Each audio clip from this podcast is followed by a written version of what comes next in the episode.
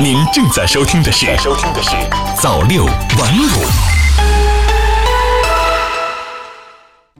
朋友你好，今天是二零一九年十二月十三号，星期五，欢迎收听早六晚五晚间新闻。妈妈妈妈，我想吃辣条。吃什么辣条？我看你长得像辣条。这样的对话听起来是不是很熟悉呢？小时候我们向家长们说想吃辣条的时候，总是能听到这样的回答。家长们各种明令禁止，不让吃。那个时候，我们每天放学最开心的事儿，就是先跑到小卖铺，花上五毛钱买上一包辣条，回家路上边走边吃，那快乐的感觉，谁吃谁知道。而那个时候的我们也没有想到，曾经爱吃的小零食，如今竟然成了网红零食。来吃包辣条，冷静冷静的表情包，更是受到了很多人的喜爱。不过这么多年过去了，辣条始终没有摆脱垃圾食品的名声。关于辣条卫生标准、生产标准的争论也是愈演愈烈，甚至呢还分出了南北两派。其实辣条起源于湖南平江，最初是在当地特产酱干的基础上改善而成的，因此按照制作工艺形成了以湖南省为代表的执行挤压糕点地方标准的南派辣条。然而，随着辣条逐渐走向全国，各省也进行了各自的改良，由此又诞生了以河南省为代表的执行调味面制食品地方标准的北派辣条。所以，两种不同的标准就导致了辣条出现了南北之争。也就是说，河南企业生产的辣条运到湖北等地销售，就变成了不合格食品，属于违法行为，要受到处罚。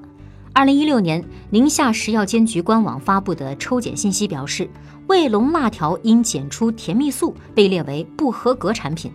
二零一八年，湖北省食药监局官网发布抽检信息表示，卫龙、谢博士、小鹏食品、香当当、钟情辉等多款辣条产品均被检出不得使用的添加剂，同样被列为不合格产品。在两次事件当中，辣条生产企业卫龙都回应表示。自己是按照生产地河南省的标准生产的，允许限量使用添加剂，其生产的产品完全合格。然而，在标准不统一的情况下，双方必定是公说公有理，婆说婆有理。这事儿啊，不仅让生产企业为难，也让消费者心里有了个坎儿。那么，究竟是哪种辣条既好吃又安全呢？为了让大家不再为吃辣条的事儿烦恼，国家市场监管总局近日出手统一了辣条的标准，结束了南北之争。按照最新发布的公告，今后辣条要统一按照方便食品、调味面制品生产许可类别进行管理，生产企业要参照《中国居民膳食指南》相关要求，降低辣条中盐、脂肪、糖的含量，提升产品营养健康水平。凡是与要求不一致的，要在明年一月三十一号前调整到位。另外，公告中还提到，食品标示内容应该真实准确、通俗易懂、科学合理；食品名称要反映食品的真实属性，不得使用低俗、误导或违背营养科学常识的名称。也就是说呢，从此之后，那些叫做唐僧肉、大刀肉、霸王丝的辣条们，都要在包装上明确注明一句：该款产品其实是调味面制品。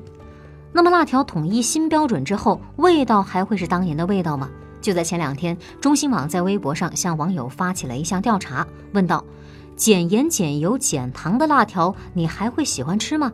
其中有超过半数的人选择了“得看味道变没变”这个选项。可想而知啊，辣条味道好不好，决定了辣条在大家心中的地位。不过呢，也有小伙伴表示。对美味的需求与对食品安全的要求其实并不矛盾，在一定条件下，两者是可以兼得的。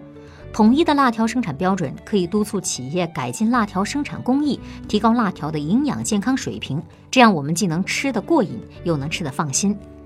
有统计数据显示，二零一八年辣条销售规模达到了六百亿元。中国食品产业分析师朱丹鹏看来。随着市值不断增高，辣条行业已经进入了规范化、品牌化和健康化的关键性节点。随着国家标准的落地，一批不符合标准的企业势必会退出市场，这在很大程度上会规范和净化行业，为整个行业的发展提供纲领性的指导和法律法规的支撑。而从前那些在校园周边的小散乱辣条，在国家大力管控和治理之下，势必会渐渐的消失，让学生少受劣质辣条的侵害。可以说，统一辣条标准是让吃货和企业一同吃上了定心丸。而在辣条逐渐健康化、安全化的趋势下，这届孩子们估计会比我们更开心了。因为之后孩子们在说“妈妈，妈妈，我想吃辣条”的时候，就不用担心妈妈会严厉拒绝了。